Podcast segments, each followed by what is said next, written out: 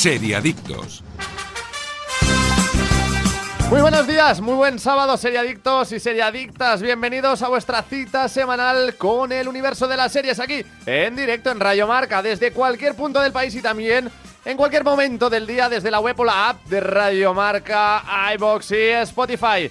Arrancamos ya el episodio número 4 de la séptima temporada. Yo soy Marc Vila y un día más me acompañan los, los especialistas más especiales del mundo de las series. Aida González y Daniel Burón. Aida, ¿qué tal? Muy buenos días. Muy buenos días, Os yo veo aquí haciendo malabares con los auriculares. ¿Qué está pasando? Unos pases, unos pases. Se está haciendo unos pases, sí, sí, ¿Qué sí. tal todo, Aida? Pues yo soy muy especial, lo puedes Especial, decir. ¿no? Lo puedes No, decir, sí, sí, sí, sí, sí. especialita. Yo soy especial en muchos, en muchos ámbitos de mi vida, pero también soy una especialista muy especial. ¿Ha ido bien la semana?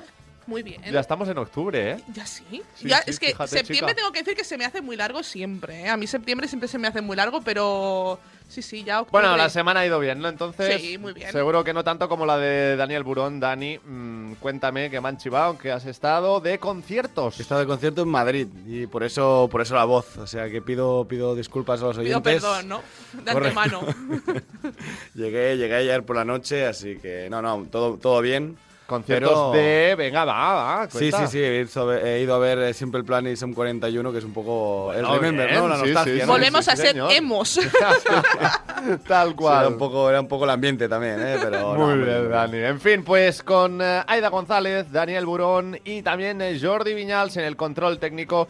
Pues vamos a empezar ya un nuevo programa aquí en Radio Marca con lo más destacado y más importante del eh, panorama de las series. Hoy, concretamente, vamos a analizar también la Liga de los Hombres Extraordinarios. Os llevo a mi terreno, chicos. Sí, hoy, hoy nos quedamos en el terreno de Radio Marca. Sí, una serie de Movistar Plus, coproducida por Producciones del Barrio y Producciones del Caos, centrada en cómo los Gil, Lopera, Del Nido, Lendoiro, Gaspar y compañía se apoderaron del fútbol español en los años 90. Pero eso no es todo. Además, vamos a tener también, como siempre, las mejores recomendaciones, las noticias más destacadas y, cómo no, todo esto acompañado por los mejores. Los mejores patrocinadores. Arrancamos, Seriadictos. Bienvenidos. Alberto Rodríguez, director de La Isla Mínima, vuelve a la gran pantalla con una historia de amistad, solidaridad y libertad. Yo no soy un delincuente. Miguel Herrán, El derecho de todo preso es fugarse. Javier Gutiérrez. Esto no es una historia de una cárcel, es la historia de un país. Modelo 77, ya en cines. ¿Llevas meses con problemas para conciliar el sueño? Sedaner Sueño de Soria Natural. Son comprimidos de doble acción con un recubrimiento de melatonina y extractos de valeriana, amapola de California y pasiflora, cuyos principios activos se liberan progresivamente y ayudan a mantener un sueño de calidad. Sedaner Sueño de Soria Natural. Expertos en cuidarte. ¿Sabías que 9 de cada 10 españoles tiene déficit de vitamina D? Estudios demuestran que la vitamina D ayuda a tu sistema inmunitario. Nuevo Actimel, con todo lo bueno de siempre, ahora sin azúcares añadidos y con el 100% de la vitamina D diaria. Pruébalo, está buenísimo. Actimel, ninguno ayuda más a tu sistema inmunitario. Seriadictos, porque las series son cosa seria. Joaquín González, el Brujo y el Luismi. Está claro que si estos tres canallas de Orcasitas se proponen dar un golpe, la cosa no puede acabar bien. Es falsedad documental, es estafa, es banda organizada. Banda así organizada. Canallas, la nueva película de Daniel Guzmán, ya disponible en exclusiva en Movistar Plus. Pues madrugando un eh, sábado más a vuestro lado, amigos seriadictos y seriadictas, con un secreto muy importante. Sí, porque estamos frescos como una rosa. Y si vosotros lleváis meses con problemas para conciliar el sueño, os notáis cansados, irritados y os cuesta rendir más en el trabajo, tenemos la solución. Sedaner Sueño de Soria Natural. Se trata de unos comprimidos de doble acción con un recubrimiento de melatonina de liberación rápida que contribuye a la reducción del tiempo para conciliar el sueño y también con un núcleo de extractos de valeriana, amapola de California y pasiflora cuyos principios activos se liberan progresivamente y os ayudarán sin duda a mantener un sueño de calidad y un descanso reparador. Pruébalo y vuelve a dormir como un lirón. Sedaner Sueño de Soria Natural. Expertos en cuidarte. Pues vamos allá chicos, vamos a empezar con el repaso a algunas de las noticias de la semana. ¿Os suena esta canción? Dani, Aida, Vamos a ello. Sí, es de la serie de The Last of Us que nos ha conquistado a todos con su primer tráiler. El tráiler está marcado por la cantidad de elementos reconocibles del videojuego, como la hu- huida de Joel y Sarah en brazos durante el prólogo, los momentos de Ellie y Riley en el centro comercial y el encuentro con los temibles clickers. Un adelanto que se convertirá en el deleite para los seguidores de la obra de Neil Druckmann y para los fans del videojuego. La fecha de estreno aún sigue siendo un misterio, aunque sabemos que llegará en algún momento de 2023. La sinopsis ya es sobradamente conocida para cualquiera que haya disfrutado del videojuego, ya que tiene lugar 20 años después de que la civilización moderna haya sido destruida. Joel, un superviviente de carácter recio, es contratado para sacar de contrabando a Ellie, una chica de 14 años, fuera de la zona opresiva de cuarentena. Lo que comienza como un pequeño trabajo se convierte en un viaje brutal en el que dependerán el uno del otro para sobrevivir. Una serie inspirada en el videojuego que todos nosotros hemos jugado. Exacto. Una serie, un videojuego también, no vamos a engañarnos, al estilo de Walking Dead. Sí. Apocalipsis. Bueno, apocalipsis zombie, apocalipsis. Total, zombie, sí, ¿eh? sí, sí. exacto. Survival horror, eh, videojuego de terror, pero que es más de, de disparos, de Correcto, sí, de, de juntar piezas para hacer bombas o un, eh, un silenciador, pero que no deja de ser una historia preciosa, una historia muy... Con un trasfondo, ¿no? También que en este caso, bueno, nos van a contar a lo largo de, de la serie, supongo, Vamos también dándole más descubriendo. Protagonismo a ese aspecto más de guion que no tanto de, Ujú. de acción como en bueno, el que, videojuego. que ya tiene mucho el videojuego, Sí, ¿no? sí, Que es- correcto. Es, un videojuego muy cinematográfico, ¿no? Mm. Yo Sí. siempre diré que para mí es la, la historia de zombies, la mejor historia de zombies jamás contada.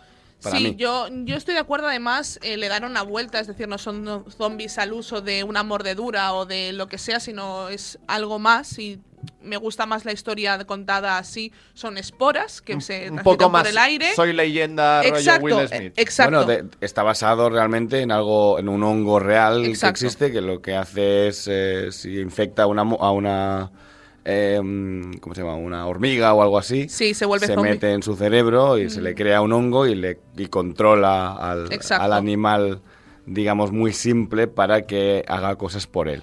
La serie será de HBO. Es de Es HBO, HBO. Max y además está creada eh, por el creador de, de la serie Chernobyl, que también está disponible en HBO Max. Es una serie increíble para quien no la haya visto aún, que conozco mucha gente que no ha visto Chernobyl y que deberían acercarse porque es Sin una duda. serie Cuatro capítulos, además, Exacto. ¿no? Y es Son muy sencilla, ¿Son aparte. cuatro Sí. Me Vale, suena vale. que sí. Y te explica y te explica además de una forma muy fácil lo que pasó de verdad en, en la catástrofe de Chernobyl y, y lo tendremos aquí en The Last of Us que para mí desde el principio he tenido muchas ganas de ver esta serie. Con atención, Pedro Pascal como protagonista. Pedro Pascal como Joel, a mí a mí me a mí me convence. Y No me Bella Ramsey, que también salió en Juego de Tronos Exacto. como... Lady Como- Mormont, ¿no? Eh, que era la, la niña esta de- tipadura, ¿no? La niña Pues tipadura, eh, ¿no? Pedro Pascal y Bella Ramsey serán eh, Joel y Ellie. A mí no me Yo no estoy de acuerdo. A mí me no, convence no me Joel. gustan nada, ninguno, ¿Ninguno de de los los dos. Pero supongo que en la serie me convencerán. Yo, yo no, yo no, ¿Cuál hubiera un sido- que yo hubiera hecho. ¿Cuál, cuál habría sido tu alternativa? Eh, ¿O tienes a alguien en la Una cabeza? serie en España que no ha llegado, que es Yellowstone, que a mí me, me apasiona. Hay un personaje ahí que es Rip. Eh, el actor que interpreta a Rip es eh, literalmente eh, Joel en la vida real, pero porque es un tipo, es un tipo tejano. Es un, bueno, es, es lo que es Joel en el Vale, es, videojuego, ma- no es más ver. americano que la bandera, ¿no? Claro, es, Algo es más que es lo que es Joel. Es, Joel es un tejano realmente, ¿no? Y viste con, su, con sus botas, Con sus tejanos. tejanos. Claro, o sea, al final no deja de ser ese tipo de hombre, aunque, yo, aunque hayan vestido a Pedro Pascal igual, pero Pedro Pascal es chileno, o sea, no tiene nada que ver, ¿no? Y no es el mismo tipo de hombre que creo que en el videojuego se intenta mostrar, aunque sea el mismo personaje escrito, sí, seguramente. totalmente. ¿no? ¿Algo más que nos dejemos en el tintero? Yo, bueno, yo creo, yo muchas ganas también de saber que esto HBO Max lo hace muchísimo, lo de no decir fecha, te digo el año, no te digo Creo que fecha. sí, inicios de 2022, pero no hay, no hay Ve- semana, ¿no? 23, 23. Bueno, No. per- perdón, 23 Sí, porque sí, si no sí. ya lo habríamos visto, ¿no? Además como que apetece con el frío, ¿no? Sí, de las tofas apetece más. mucho. Y aparte, de hecho, estoy pensando en retomar el videojuego para hacer. Yo no creo. ¿Un remember así, refrescar la memoria? Sí, yo lo que Yo lo dudo es si harán. Si harán eh, la- el primer videojuego entero de la primera temporada o lo partirán. Eh, Yo creo que deberían partirlo. Yo creo que irán Yo más no. por aquí, ¿no? Sería lo más lógico. Yo creo que No lo sé. lógico- Yo no O- lo partiría, O ir a temporada a Yo temporada. dos, yo haría Dos temporadas con los claro. videojuegos. do- o dos temporadas. Es que claro, el problema es que la segunda temporada va a tener que ser de aquí dos, tres, cuatro años, porque el- hay un salto Un temporal en los temporal, videojuegos sí, sí.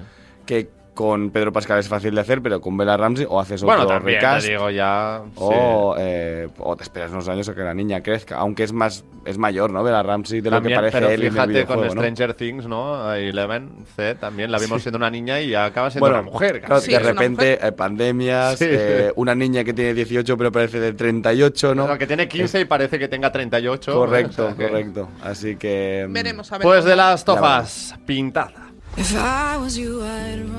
Más cosas, Dani. Netflix anuncia la fecha de estreno de 1899, la nueva serie de ciencia ficción y terror de los creadores de Dark. La plataforma había ido aplazando el anuncio de su fecha de estreno, pero al fin ha llegado la hora de saberlo. El 17 de noviembre llegará a nuestras pantallas. La serie cuenta la historia de un grupo de inmigrantes que viajan en barco a Estados Unidos con la esperanza de iniciar una vida nueva y mejor. Todo se complica cuando se encuentran con otro barco a la deriva en mar abierto, ya que lo que allí encuentran trunca su sueño de encontrar la tierra prometida y comienza una escalofriante pesadilla. Los creadores de Dark, Jante Friese y Baran Buodar, serán los encargados de esta nueva ficción para Netflix y tienen la esperanza de que se trate de otro nuevo bombazo. Os confieso que a mí Dark es de las que se me hizo bola. No me matéis Lo por puedo, ello. lo puedo entender, ¿eh? No- Vale. No, te no juzgo eres porque el lo puedo entender. el único, ni es, es normal. A mí me apasiona Dark. A mí también. Y la... Sí, o te, o te encanta o, o- o- o la aburres. A, a mí me gusta mucho que, que no le des al espectador todo lo que... O sea, no se lo des todo mascado, sino que el espectador tenga que esforzarse un poco en ver una serie, ¿no? Y- Depende del momento. Evidentemente también me gusta Fast and Furious y coger el cerebro, dejarlo fuera de la sala, entrar yo y salir y volverlo a recoger. 1899 ha generado muchas expectativas. eh, Desde que se anunció hace sí. 2.000 billones de años Yo creo que prácticamente, se ¿no? anunció a principios de 2021 esta serie. De hecho, también tendremos eh, Sí, en el, representación el española. anterior To Doom de Netflix, Exacto. que es este evento de Netflix en el Exacto. que se presenta todo, ¿cierto? Sí. Y tendremos representación española. Tendremos Con a Miguel Bernardo, ¿verdad? Exactamente. El- la pareja de Aitana, Aitana Ocaña. y eh, uno de los actores principales en de- Elite. Exacto. La serie se basa mucho en que cada uno habla su propio idioma y que la serie es muy multicultural en eso. Sí. Se- Hmm. Es una de El las rodaje ha- ha- se ha grabado mayormente en Alemania. Exacto. También entiendo que. mm, Los creadores son alemanes, Exacto. lógico, y sí. se lo llevarán al terreno dark también. Seguramente. A nivel, a nivel pues, de, de fotografía. Supongo que esperamos una Eh, serie de ese sí, estilo. Parece una serie un poco gris, un poco oscura, Sí. bueno, un, mar, ¿no? Un poco azul marino, ¿no? Sí, también. Pero a mí, para mí tiene buena pinta hasta lo que sabemos, que no sabemos nada, es una serie muy, muy Sí. críptica de momento, Yo ¿no? creo Pero que si, esto, si eso se estrena el 17 de noviembre, creo que a mediados de este mes tendremos un tráiler. Y yo creo que ya eh, durante este mes tendremos un tráiler ya más sólido y más donde sabremos más y veremos Yo más. prefiero no ver nada ya, ¿eh? hasta que salga la serie. Yo, yo me meteré allí, yo ya confío en esta gente, ¿no? Yo entro en el primer capítulo y a ver qué nos encontramos. Que, Que ya nos A hacer- jugar, ¿no? A jugar y, A jugar y ya y que sea lo que sea. Que nos Pues, puede hacer un David Kelly, ¿eh? También, de haz- hago una de serie buena y luego todo lo que hago malo, ¿eh? Que también puede ser. Vamos a darle de yo, un siempre, yo siempre tengo que dar. Nuestro amigo, ¿eh? un Yo siempre voto, tengo que dar. un voto de confianza. Sí, sí, sí, yo sí, yo estoy dentro. Bueno, ahora seguiremos con más noticias, repasando la actualidad del mundo de las series, pero antes también queremos hablar de algo básico, necesario e indispensable en nuestro día a día. Nos referimos a Actimel, porque ¿sabías que Actimel tiene la fórmula más completa? Es el único con contenido en vitamina D y además vitamina B9, hierro y zinc. Disfruta de tu día a día como más te guste. Protege tu sistema inmunitario. Recárgate de energía y tómate un Actimel acompañado de seriadictos. Dani, hoy que me te veo un poco flojo. Yo creo que Dani. Bien, pero flojo. Hoy aún no me lo he tomado, Vale. pero ya tengo eh, mi Actimel natural, el clásico de Yo toda la vida. con el de vitamina C, El hombre, de para que te vitamina C hubiera venido de- bien. Eres Vitamina extra C- de energía. Vitamina C para después de la siesta ya. Porque ya no- Para levantar el no-. Necesito volver a dormir yo, en realidad, ¿no? Aida.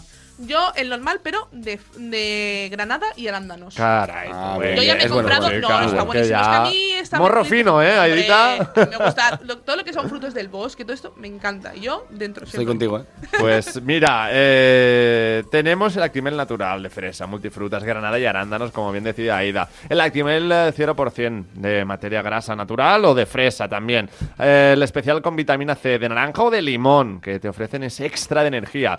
El Actimel Kids, no nos olvidemos para los niños también, de fresa o de plátano. Y el especial fresa y plátano. Así que vosotros también podéis conocer más sobre los deliciosos Actimel en su web, actimel.es. Y ahora sí, con el Actimel que ya tenemos servido, vamos a seguir con la siguiente de las noticias.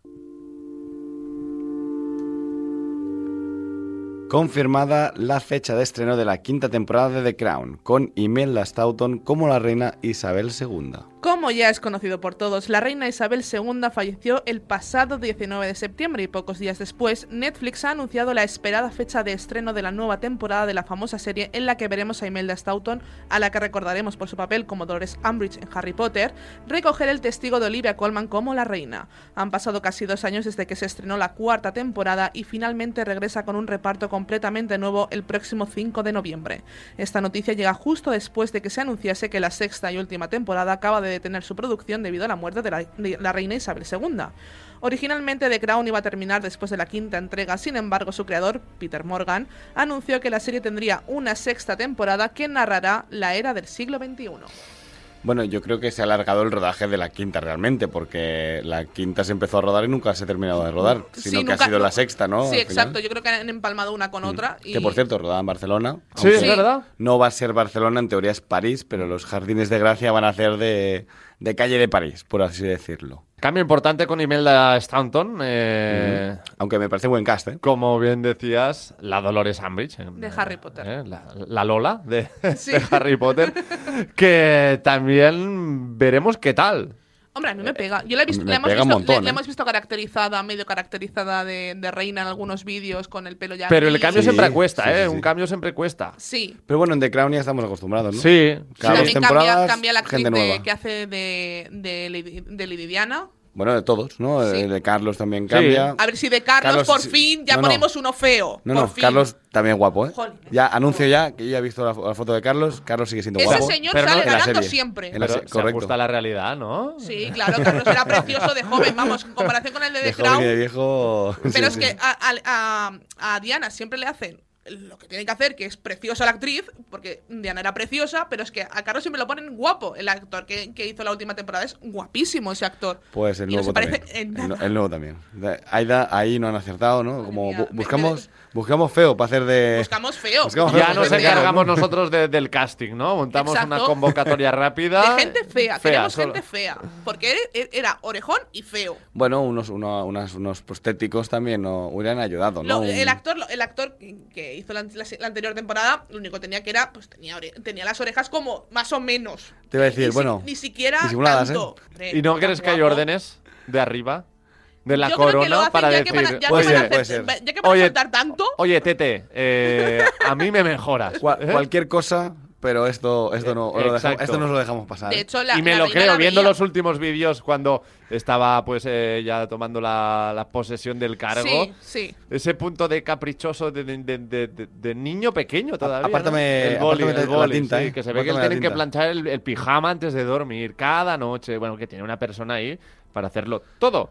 No La- deja- la, taza del váter eh, calentita, también la quiere forrada. No deja de ser, eh, al final, una al- persona que ha nacido en una. en- en- Pero es en que me creo que diga, mira, contad lo que queráis, pero a mí me, me ponéis más guapo de lo que soy o, o no os paséis con mi físico. Al final en Inglaterra esta libertad de crítica que aquí en España no existe tanto, ¿no? Pero en Inglaterra un periódico puede decir lo que sea. O sea, no, no, hay, no hay tanto control de los medios, ¿no? De hecho, siempre se han caracterizado por eso. Bueno, pues The Crown. extraña siempre ha sido eso de The Crown, ¿no? Que pueden contar lo que sea, ¿no? Veremos Pero- a ver lo que hacen, porque bueno, recordemos que HBO Max también tiene una serie de del Rey Emérito Sí, de sí. Juan Sí, Carlos la I. empecé a ver y no, no está muy bien, ¿eh? No, no me Yo lo Hombre, cuenta cosas, ¿eh? También Cuenta está. cosas. Yo recomiendo que si queréis saber de verdad lo que pasó con el Rey Emérito, tenéis un podcast en Spotify donde se descubre de verdad quién era Juan Carlos I y se habla absolutamente de todo, incluso de la muerte accidental de su hermano.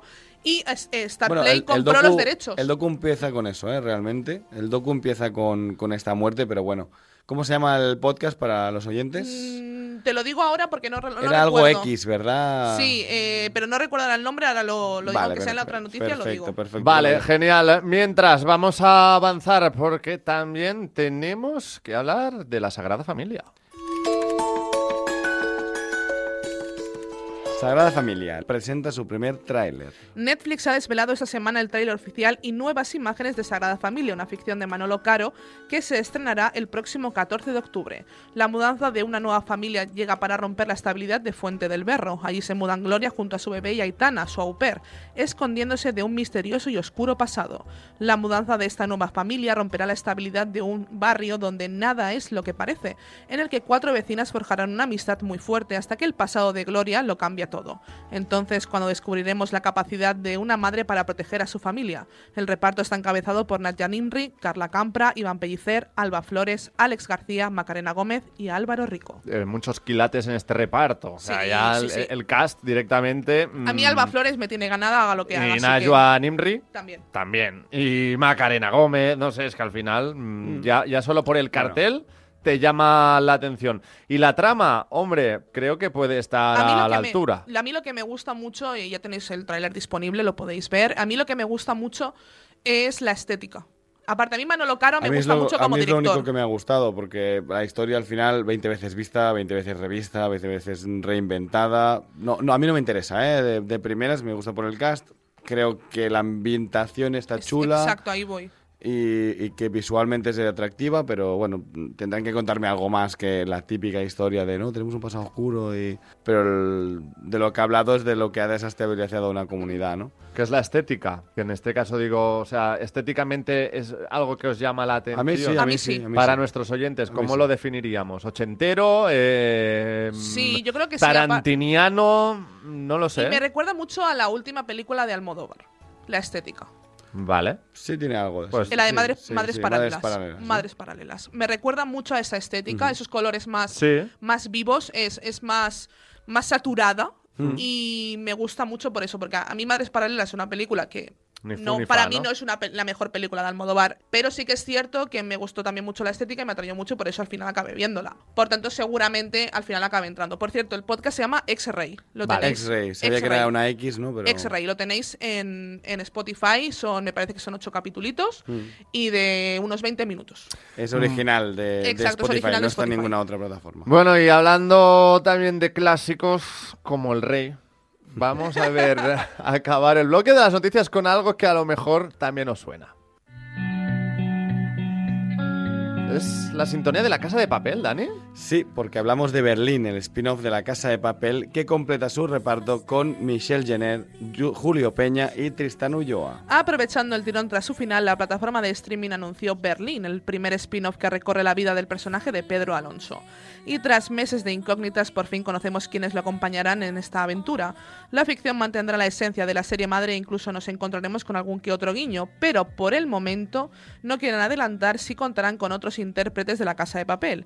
El proyecto comenzará a rodarse muy pronto en localizaciones de París y España, tal y como se anunció en el Tudum, y será un thriller con mucha comedia. Aunque el primer episodio ya tiene título, La Fascinación, todavía están inmersos en el proceso de escritura de la serie, lo cual juega a su favor ya que les permite añadir elementos que surgen en las grabaciones. Alzo la voz. Para mí Berlín no era el hombre al que hacerle un spin-off, el personaje al que hacerle un spin-off. Yo se lo hubiera hecho es a Álvaro la Morte. opinión general de todo el mundo, ¿no? Yo se, Sí, lo hubiera no hecho lo a, sé. yo se lo hubiera hecho a Álvaro Morte.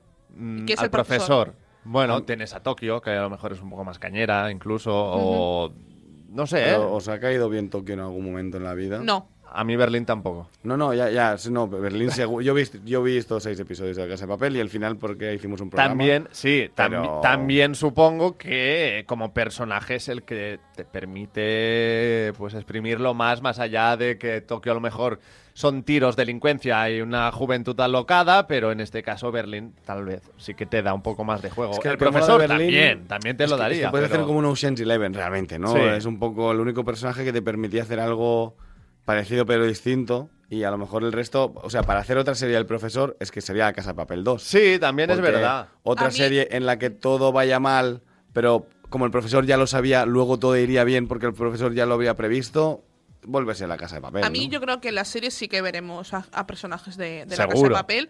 Seguramente veremos a, a- a Álvaro Morte, a- al profesor. Son Seguro, hermanos. porque, son claro. hermanos. Sí, es sí, decir, sí. lo vamos a ver. Y, y luego que, que tenían colegas, ¿no? También en algunos que iban saliendo debían Exacto. conocer todos a Berlín, por lo tanto van a salir, ¿no? Exacto. Marsella, por ejemplo, seguramente también salga porque ya se conocían de antes. Mm. Yo creo que si lo enfocan, como veíamos en los flashbacks de la casa de papel, que veíamos a un tío que montaba planes para robar, tal, me puede interesar. Y a mí todo el rollito de esto, Ocean's Eleven, me gusta mucho, me atrae. Por tanto, aparte a mí Pedro Alonso en sí me cae muy bien el Mm. actor, me parece un tío. Yo he visto entrevistas de él, es Sí, un tío muy eh, no, cachondo, no, es un eh, tío muy, muy, muy. que muy se presta. Exacto, se A mí presta el la actor broma. sí, el personaje no. O sea, yo el personaje, o sea, El- personaje odié de la primera temporada- Igual que, igual que yo. El personaje de la primera temporada es bastante deleznable, es decir, es un personaje que, que abusa de una, de una chica, por ejemplo, en, la- en las primeras No, no, temporadas. y el papelón lo hace, o sea, No, que- no, y él, que él- lo él clava. lo clava, él lo clava, obviamente, y Sí, le odias, y no te da pena. Un A mí no villano me dio con carisma o un villano sin carisma, que es Mm. lo que es realmente. Pero, ¿no? por ejemplo, a mí no me dio pena que muriera. No. A mí el sacrificio que hace es como, vale, eh, por lo menos has hecho algo bueno durante Y esa todo ira, este ¿no? tiempo. Que de repente saca la, la, la ira cuando está en el bar y lo revienta todo. Exacto. Eh, Bueno, mm, pero eh, no sé, insisto, me da un poco de miedo que esta falta de empatía mm, la eche de menos también en un spin-off de él, directamente de Berlín, una serie de Berlín.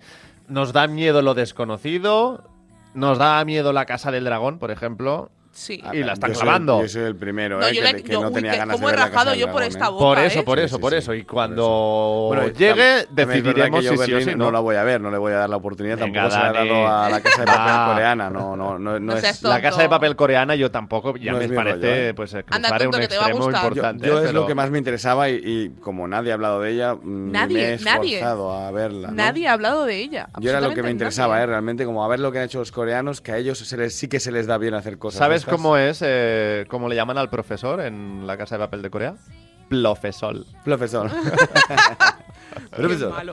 En Pobre fin, chicos, en unos instantes también llegará el momento del eh, programa en el que analizaremos la Liga de los Hombres Extraordinarios, una serie de Movistar Plus que ya podéis ver íntegramente a la carta. Pero antes debéis saber nuevamente que Actimel cuenta con 10.000 millones de fermentos naturales, LK6, vitaminas y minerales que ayudan a tu sistema inmunitario. Actimel es una deliciosa bebida que ayuda a tus defensas para estar preparado para todo lo que venga. Infórmate en actimel.es. Alberto Rodríguez, director de La Isla Mínima, vuelve a la gran pantalla con una historia de amistad, solidaridad y libertad. Yo no soy un delincuente. Miguel Herrán, El derecho de todo preso es fugarse. Javier Gutiérrez. Esto no es una historia de una es la historia de un país. Modelo 77, ya en cines. ¿Llevas meses con problemas para conciliar el sueño? Sedaner Sueño de Soria Natural. Son comprimidos de doble acción con un recubrimiento de melatonina y extractos de valeriana, amapola de California y pasiflora, cuyos principios activos se liberan progresivamente y ayudan a mantener un sueño de calidad. Sedaner Sueño de Soria Natural. Expertos en cuidarte. Estás escuchando Seriadictos con Marc Vila, Aida González y Daniel Burón. ¿Sabías que 9 de cada 10 españoles tiene déficit de vitamina D? Estudios demuestran que la vitamina D ayuda a tu sistema inmunitario. Nuevo Actimel, con todo lo bueno de siempre, ahora sin azúcares añadidos y con el 100% de la vitamina D diaria. Pruébalo, está buenísimo. Actimel, ninguno ayuda más a tu sistema inmunitario. Joaquín González, el Brujo y el Luismi. Está claro que si estos tres canallas de Orcasitas se proponen dar un golpe, la cosa no puede acabar bien. Es falsedad documental, es estafa, es banda organizada. Banda así organizada. Canallas, la nueva película de Daniel Guzmán, ya disponible en exclusiva en Movistar Plus. Seriadictos, porque las series son cosa seria.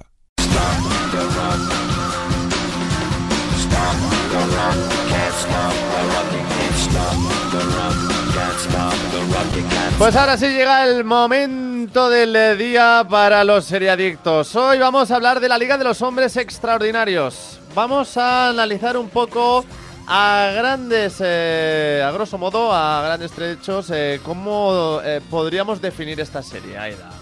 Pues bueno, es una serie de este año, como ya sabéis, está al completo en Movistar Plus y es un poco la representación del fútbol de la década de, de la década de los 90 cuando los empresarios empezaron a comprar clubs y cómo las cosas empezó a convertirse en un show mediático. Totalmente. Con los Augusto César Lendoiro, Manuel Ruiz de Lopera, José María Caneda, Del Nido, Gaspar.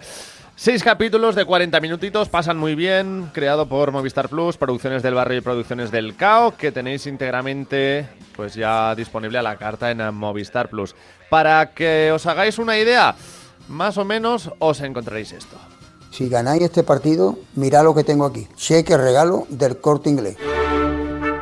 Cuando piensas en los presidentes de los 90 y tal, te sale una alineación increíble. ¿Qué tienen más cojones del mundo? Aquellos presidentes eran presidentes singulares, aquello era un espectáculo. Nos decíamos de todo, de todo es de todo. Para mí es impresentable. El impresentable es él. Pero por favor. Tenía una gran habilidad en nunca ser un ejemplo de moralidad. Éramos homófobos y no lo sabíamos. Es que era todo muy distinto. Si un jugador era un poco flojo se le llamaba maricona. ¡Joder, quieto, hombre! Ana, hasta luego. Cuando yo eché los 2000 ultras, me pusieron al caldo. ¿Cómo le sacas de esta locura? ¿Cómo le sacas? Pocas cosas de los 90 son repetibles, pero en el caso del fútbol, aún más. Pues eh, para acabar de trasladarnos a esa época, hoy, atención, está con nosotros uno de sus protagonistas. Don Juan Gaspar, muy buenos días, presidente, ¿cómo está? Buenos días, muy bien, gracias a Dios. Un placer que esté con nosotros aquí en el Serie Adictos, un programa donde hablamos de series y esta semana la serie pues protagonista es esta que ha sacado Movistar, la Liga de los Hombres Extraordinarios. Usted es uno de ellos, no sé cómo recuerda esa época de los 90 con pasión, nostalgia, no sé si incluso también momentos de un poco de vergüenza viéndolo con eh, perspectiva. Bueno, en primer lugar, eh, y una vez más, repito, eh, la palabra extraordinarios no es acertada. Y eso dije a Movistar, que se habían equivocado en titular, pero como ya lo habían puesto, especiales. La palabra no es extraordinario, son especiales. Y eso es lo que eh, éramos, por lo menos eh, era yo. Los demás no me meto con ellos. Pero yo no era extraordinario, yo era especial, punto. Y de esa época con qué se queda, ¿no? Son tantos momentos vividos y ahora ya viéndolo también con esa distancia, eh, ¿cómo, ¿cómo, bautizaría eh, eh, esa época del fútbol en los 90, la Liga de las Estrellas?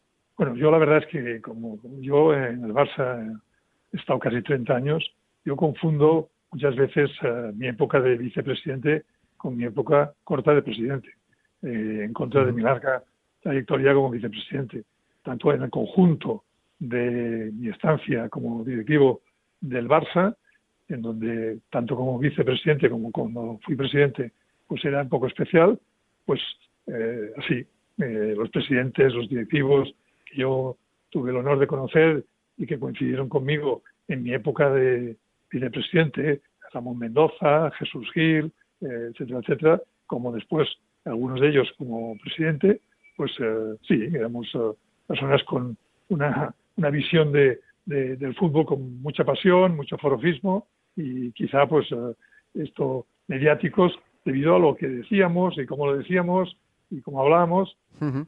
eh, Mendoza, Lorenzo Sanz, Lendoiro, Lopera, Del Nido. Eh, ¿Con quién se llevaba mejor y con quién peor? Sin olvidarme también de Jesús Gil, ¿eh? también eh, en esta lista. Jesús Gil y Ramón Mendoza. Jesús Gil el mejor y Ramón Mendoza no, el peor. Ni mejor, ni mejor ni peor los dos mejores, los más amigos, los con quien tuve más relación eh, no futbolística, sino personal. Personal. Yo sé diferenciar lo que es la relación eh, estrictamente deportiva, eh, profesional, como vicepresidente y como presidente, y lo que es la relación familiar, personal, con la persona que sea. ¿no? Yo con quien más relación tuve, con quien conviví vacaciones, con quien conviví momentos familiares, con hijos, eh, etcétera, etcétera, fue con Ramón Mendoza y con Jesús Gil. Con nosotros también, pero con nosotros fue más una relación estrictamente eh, como directivos de, de, fútbol, sea en la Asociación Española de Fútbol, sea eh, las relaciones entre mi Barça y, y, su equipo. Con Ramón Mendoza y mm. con uh, Jesús Gil, con todas las diferencias deportivas que teníamos, que las teníamos, sin embargo, eh, a título personal, pues es con quien más relación tuve, como les he dicho hace un momento. Algunos cuentan también que cuando veían el partido al lado del señor Gaspar se tenían que poner espinilleras, ¿no? Por, por, por, su carácter, su nerviosismo. No sé si a día de hoy se contemplaría ver una imagen similar en el palco, ¿no? Ahora mismo prácticamente vemos a, a, mimos impasibles ante realmente una descarga de adrenalina importante como es eh, un partido de, su equipo de fútbol. No sé si le gustaría volver a ver este tipo de imágenes también en los palcos. Una imagen, eh, una, una imagen como presidente, eh, es la única que se puede ver en donde mi expresión como presidente fue, digamos, especial, ¿no? Fue en un partido concreto, un gol de Rivaldo en el último minuto eh, que nos clasificaba para jugar a Champions en vez de quedarnos a, a, jugar con un partido. La chilena de Rivaldo contra un el solo Valencia. partido, una sola imagen. Claro, si esa imagen usted eh, esa, coge como la imagen normal, pues está equivocado. Eh, no es así. Es una imagen, punto y nada más. Eh, es como si Bueno, no- dijese que yo me bañaba en el río cada día, ¿no? Yo me bañé una No. sola vez por ganar una Copa de Europa, una sola vez, punto. No Lo, enfocaba como algo gracioso No, y curioso, ¿no? decir De- que- de- de- No, pero quiere decir que la imagen esta de, de una expresión de gozo exagerada, digámoslo así, eh, fue eh, en ese partido contra el Valencia, eh, en donde Rivaldo pues hizo ese gol de chilena que tanto salió. Al acabar el partido, Bueno. mis disculpas con el presidente del, del Valencia fueron inmediatas. el presidente de Valencia las entendió perfectamente, le dijo que no le daba la mayor importancia y si me gustaría repetirlas, sí, sí, sí, sí, porque son reacciones positivas. Y Yo cuando el Barça mete un gol, aunque esté en mi casa, eh, solito, sin nadie a, a mi lado, salto. Eh, bueno, pues hay gente que se debe quedar sentada en el sofá y no se mueve y yo salto, aunque esté solo. Y lo del himno en el Bernabéu también nos lo cuenta en este en esta miniserie de, de, de Movistar Plus para Bueno, los eh, oyentes de Serie Adictos también. Eh, si quiere hacernos un poco ese resumen de cómo se fraguó ese himno en el Santiago Bernabéu tras la final de Copa ante el Betis. Pero vuelvo a repetir lo mismo que decía eh, en la imagen puntual del partido contra Valencia con el gol de Rivaldo. ahora vamos a, a Santiago Bernabéu, donde, por cierto, el Barça no ha vuelto a jugar nunca más un partido de final de la Copa de- del Rey. eh, y según dice Florentino, eh, no lo hacen porque están en obras en los lavabos o están en obras donde cada vez se inventan una historia diferente, pero en el fondo, cuando yo hablo con Florentino, me dice que lo que no quiere es que se, se repita la escena que yo eh, hice aquel día. ¿no? Muy sencillo, la Federación Española decidió, cosa que no se había hecho nunca, que cuando ganase eh, la final de la Copa del Rey eh, un equipo se tocase su himno, eh, era algo que no se hacía, ahora se hace casi siempre, pero en aquel momento no se hacía, y yo estaba entonces en la Federación Española de Fútbol y me pareció muy buena la idea y la aplaudí, y bueno, por tanto, llegado el día que jugamos contra el Betis, el Barça tuvo que entregar la cassette con el himno del Barça, al igual que el Betis entregó la suya, punto.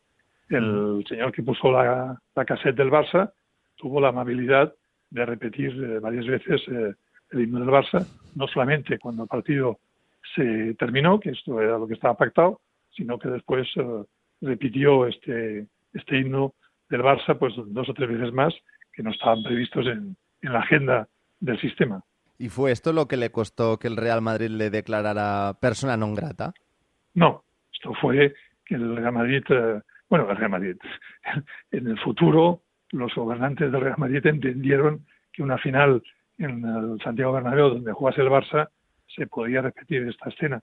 Yo creo que esto ya se debe haber superado porque yo a don Florentino que conozco personalmente y que tengo un gran respeto como empresario y como persona, no como presidente del gran rival del Barça, pero yo le he hablado muchas veces, le he dicho que esté tranquilo, si volvemos a jugar un día en el Santiago Bernabéu, no hemos vuelto a jugar nunca más, ¿eh? pero si un día volvemos a jugar a Santiago Bernabéu, eh, porque el Barça es el finalista, pues que esté tranquilo, que yo no pienso eh, ir a hacer lo mismo que hice entonces, ¿no? De saltar al campo y poner la camiseta eh, o la bufanda del Barça en el escudo del, del Real Madrid, pero esto fue un acto de, de euforia después de ganar una final, ¿no?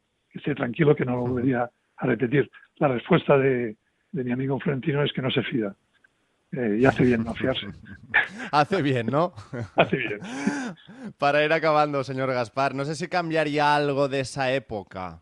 No, no, porque eh, los eh, tiempos y las épocas eh, van cambiando en todos los aspectos, no solamente en el fútbol, sino en el fútbol, en la vida en general, las nuevas tecnologías que hace unos años pues solamente no existían y que hoy nos cuestan a los que tenemos una cierta edad incluso introducirnos en las mismas, ¿no? Pues en el fútbol ah, no es diferente. ¿eh? Ahora el fútbol se mueve eh, por el dinero, punto, y entonces se movía más por pasión, por forofismo, y ahora eh, el poderoso es el que más dinero tiene y el que no tiene dinero es el pobre el que tiene más apuros, ¿no? Entonces eh, existía más pasión. Ahora no es que no haya pasión las aficiones, sino en los dirigentes, pues son más cerebrales, más inteligentes en el sentido financiero, económico, más obligados a hacer ciertas cosas que entonces no estabas obligado, la UEFA, la Liga, etcétera, etcétera. Yo diría que, que por bien eh, en algunos casos y por mal en otros muchos. Yo considero que eh, me gusta más la época en la que los clubes eran propiedad de los socios, como es el caso del Barça, eh, como es el caso del Madrid, como es el caso del Bilbao, pero en el resto de equipos del mundo entero, de Europa básicamente, propiedades son de empresas, de personas, eh, de entidades y los socios pintan lo que pintan, ¿no? para poder chillar o aplaudir o silbar, pero no para tomar decisiones. En el caso del Barça y en el caso de Madrid, pues no. Eh, sobre todo en el caso del Barça, que es el que yo más conozco, hay 150.000 socios que todos los, los 150.000 tienen eh, un voto y por lo tanto pueden opinar sobre cualquier decisión que se tome. Por ejemplo, las famosas palancas que han salvado al Barça de su situación económica y que ha permitido que se hiciesen fichajes eh, importantes, pues es gracias a que los socios en eh, la Asamblea de Compromisarios aplaudieron y aprobaron las palancas. ¿no? Si los socios no las hubiesen aprobado, no se hubiera podido hacer todo lo que se ha hecho. Por tanto, esto yo sigo pensando que es lo bueno. Eh, pero esto no es lo que piensan en Alemania, en Italia, en Francia y en España, salvo estos equipos que le acabo de decir. Y ya para acabar, señor Gaspar, ya que hablamos de actualidad, ¿es optimista con el Barça de Xavi y compañía esta temporada? ¿Cómo, cómo ve el curso azulgrana? Usted es consciente de que se lo está preguntando esto, ¿no? Vale, ganaremos la Champions, ganaremos la Liga, ganaremos la Copa del Rey, eh, no sé si algún partido amistoso más. La Supercopa, la Supercopa, la Supercopa algún partido amistoso que por ahí hay, pues lo ganaremos todo. Esto es lo que a mí me gustaría, esto es lo que yo pienso que puede pasar. Ahora, de esto a que pase, esto ya depende de que los jugadores, el entrenador, tenga el acierto. Pero bueno, vuelvo a repetir, tenemos la plantilla que tenemos, que es una de las mejores plantillas que hay para mí en Europa, gracias a que económicamente el club ha podido permitirse el lujo de poder fichar a grandes jugadores para esa plantilla. Y eso ha sido gracias a que los 150.000 socios eh, y en su nombre los compromisarios, pues así lo, lo, aprobaron, ¿no? en ese sentido. Y habrá que aprobar un posible regreso de Messi. ¿Lo ve factible? ¿Le gustaría a Joan Gaspar ver a Messi otra vez en el Barça la temporada que viene? A mí lo que me gustaría es que Messi salga eh, en la historia del Barça como el mejor jugador que ha tenido el Barça, como un jugador excepcional eh, y por lo tanto en estos momentos estamos en falso en el Barça en ese sentido y yo estoy seguro porque es un poco lo que el presidente nos dijo en la última reunión de compromisarios que hay que hacer lo imposible para que Messi como jugador lo dudo pero como persona se merece salir por la puerta grande, salir eh, del no camp como se merece y como los socios de Barça desean y quieren. Bueno, pues eso es lo que yo espero y deseo, ¿no? Que Leo Messi vuelva a Barcelona eh, en el futuro, no a jugar a lo mejor, pero sí para vivir, para estar con su familia y para que se le pueda despedir como se merece Leo Messi, que vuelvo a repetir, ha sido sin ninguna duda uno de los mejores jugadores que ha tenido la historia del Barça. Pues con ese deseo del señor Joan Gaspar, eh, le damos las gracias por estar con nosotros en eh, Serie Adictos y le deseamos también pues una gran temporada a nivel personal, profesional y futbolística. Don Joan Gaspar, muchísimas gracias, un placer. Gracias a vosotros, un abrazo.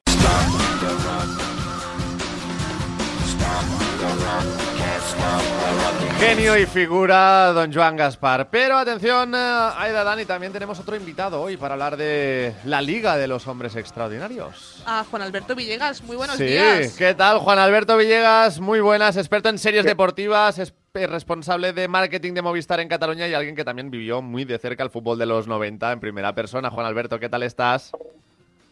Muy bien, ¿y vosotros? Pues aquí, echando el sábado, ya ves, madrugando en sábado para hablar y repasar eh, todo el panorama de las Deportivo, series. ¿no? También. Y hoy me los he llevado a mi terreno, el deportivo, con eh, esta producción Bueno, de, de jo- Movistar Plus. ¿A ti qué te ha parecido esta serie, Juan Alberto?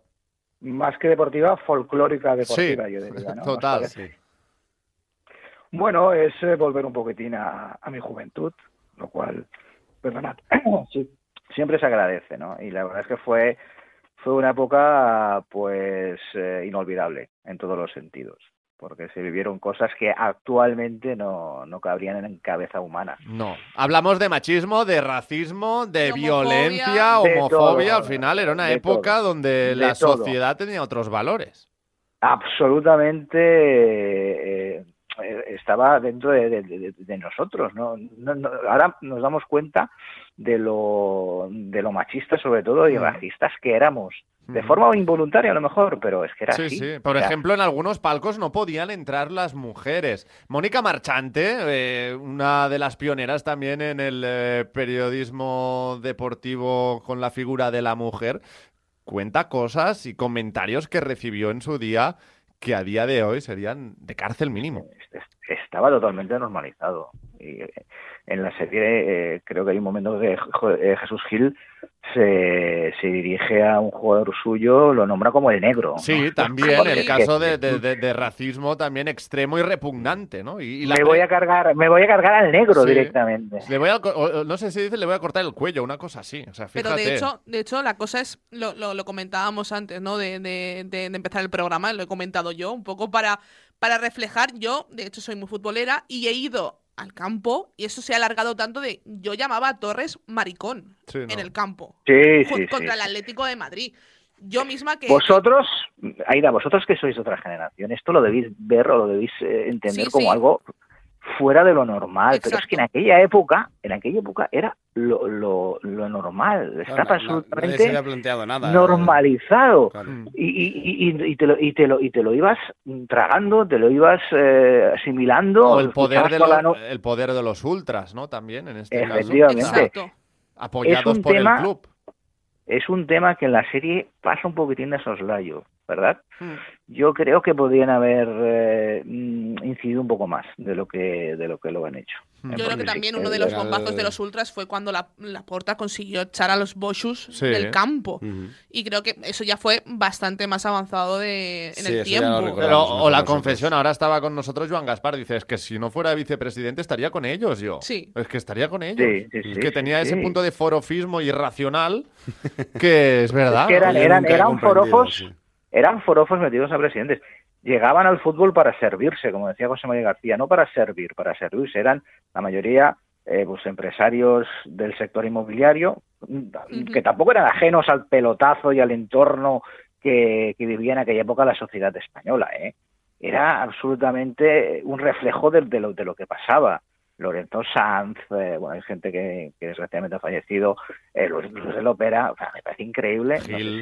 si la habéis visto la, la serie entera, Sí, Luis sí. del Ópera que tiene una capilla en su casa, Sí. un teatro, El teatro, ¿no? Bueno, Ahí. es Con, algo con las butacas amarillas, ¿eh? Me encantaron las butacas amarillas. para que sí. su madre viera, para que su madre pudiera disfrutar de, de, de oro. Y esa, esa No, fígura de yo Jesucristo, muero, ¿no? Yo muero por el Betis, ¿no? De lo También, que decía, sí, ¿no? sí, sí. Este, este campo no lleva mi dinero, ¿no? lleva mi sangre, ¿no? No, y de hecho se llevó las oficinas del Betis a su casa. A su casa, A sí, su sí. casa. Pero es que de hecho, No, eh, es que aquí las manejo mucho mejor que, que si me tengo que ir de casa, ¿no? cuando él compra el Betis, vende una película que también sale en Sí, este que- que es- documental. de hecho es como empieza el Sí, docu, no correcto, recuerdo ¿no? mal. Que, Mm. que es cuando, bueno, eh, hace ver que le están grabando las cámaras en el último momento de- Ah, de- sí, de- sí, que sí, tiene sí. de oportunidad. También te digo, eh, viene la película muy mal, necesito 800 millones. Sí, claro, un actor, eh, un actor muy malo.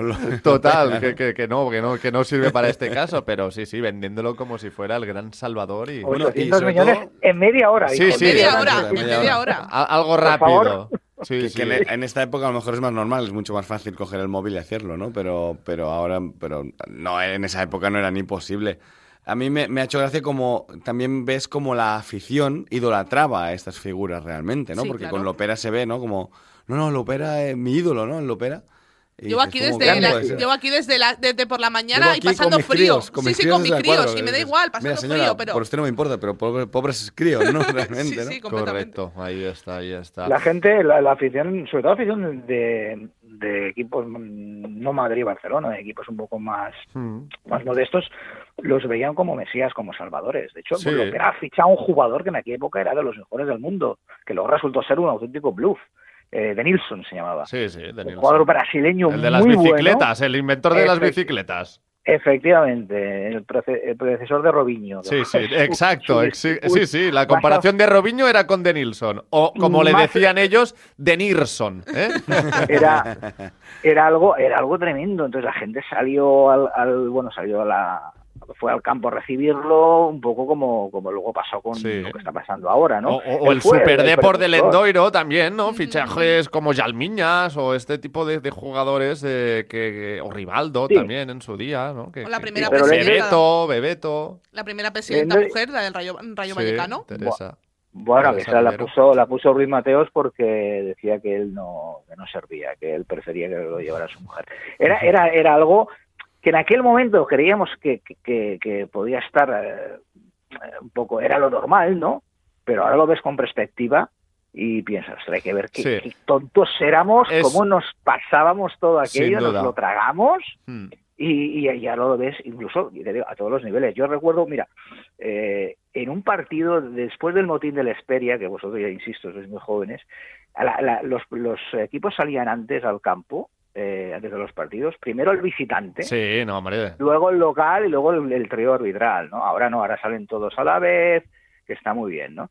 En la- hubo un partido, un Barça-Madrid, tras el motín de la Esperia, que salió primero el Madrid, lógicamente al campo del Barça, y hubo una, un, un abucheo, una pitada, como es lógico. Pero es que luego salió el Barça y la pitada Todavía fue fue mayor. peor, ¿eh? Todavía fue O sea, peor. fue algo, fue el partido más histórico. Yo estaba en el campo en aquel, eh, aquel día. Fue algo que, que dices, hostia, pero ¿cómo es posible que ahora, o sea, Pues- pitamos a nuestro equipo porque habían, eh, bueno, habían hecho un manifiesto en contra Sí, de sí, sí, Núñez, de- correcto. o sea, e- er- eran partidos y luego salió el, el, el trío arbitral lo mismo, unos árbitros que ahora los ves y dices, Mm. hostias, están todos cuadrados, todos fibrosos. En aquella época estaban Ba- barrigudos, fuera- ¿eh? fuera- La, la curva de la felicidad era, Era- también la, la- la norma de los árbitros. Parecía que si no, si no tenías esa curvita, no entrabas en el. ¿no? Totalmente, totalmente. Sí, sí, bueno. Eran- eran, los Ramos Marcos y compañía, sí, sí. Bueno, Bueno, pues en sí, fin. El trote, el trote cochinero. Eran Eso, eso, tiempos, eso, y, esto es lo que refleja un poco la serie, que para nosotros los, los cincuentones, pues eh, nos retrotrae. La Liga de los Hombres Extraordinarios, una serie cargada de nostalgia, pero también con ese punto de vergüenza ajena que nos traslada a una época donde había mucho machismo, violencia y racismo en el eh, fútbol. Juan Alberto, ¿qué nota le pondrías para ir acabando?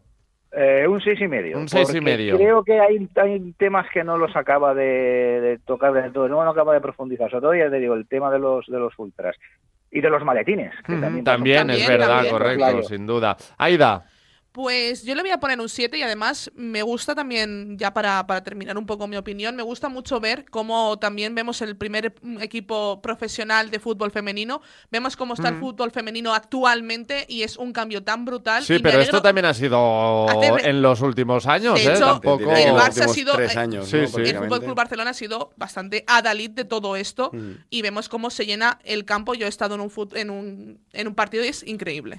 Dani, Yo estoy con Aida, ya solo como estudio sociológico un 7 venga, mínimo. pues yo me quedo también con el 7. Juan Alberto Villegas, muchísimas gracias, un placer, ¿eh? A vosotros. Estás en tu casa, hasta pronto, Hasta chao. Y ahora también, después de hablar y de puntuar, la Liga de los Hombres Extraordinarios, continuaremos en Serio Adictos con una de las secciones estrellas, sí, donde vamos a traeros las mejores recomendaciones de la semana. Pero si tenemos que haceros una buena recomendación para esta mañana de sábado, hoy 1 de octubre, nos quedamos con la ayuda colosal de Actimel, porque después de los madrugones, los bajones de media tarde, el cansancio después de hacer ejercicio, necesitamos un shot diario de Actimel para ayudar también a nuestro sistema inmunitario y sacar lo mejor de nosotros cada día. Descubre más sobre Actimel en su web actimel.es. Alberto Rodríguez, director de La Isla Mínima, vuelve a la gran pantalla con una historia de amistad, solidaridad y libertad. Yo no soy un delincuente. Miguel Herrán, El derecho de todo preso es fugarse. Javier Gutiérrez. Esto no es una historia de una cárcel, es la historia de un país. Modelo 77, ya en cines. ¿Llevas meses con problemas para conciliar el sueño? Sedaner Sueño de Soria Natural. Son comprimidos de doble acción con un recubrimiento de melatonina y extractos de valeriana, amapola de California y pasiflora, cuyos principios activos se liberan progresivamente y ayudan a mantener un sueño de calidad. Sedaner Sueño de Soria Natural. Expertos en cuidarte. Estás escuchando Seriadictos con Marc Vila, Aida González y Daniel Burón.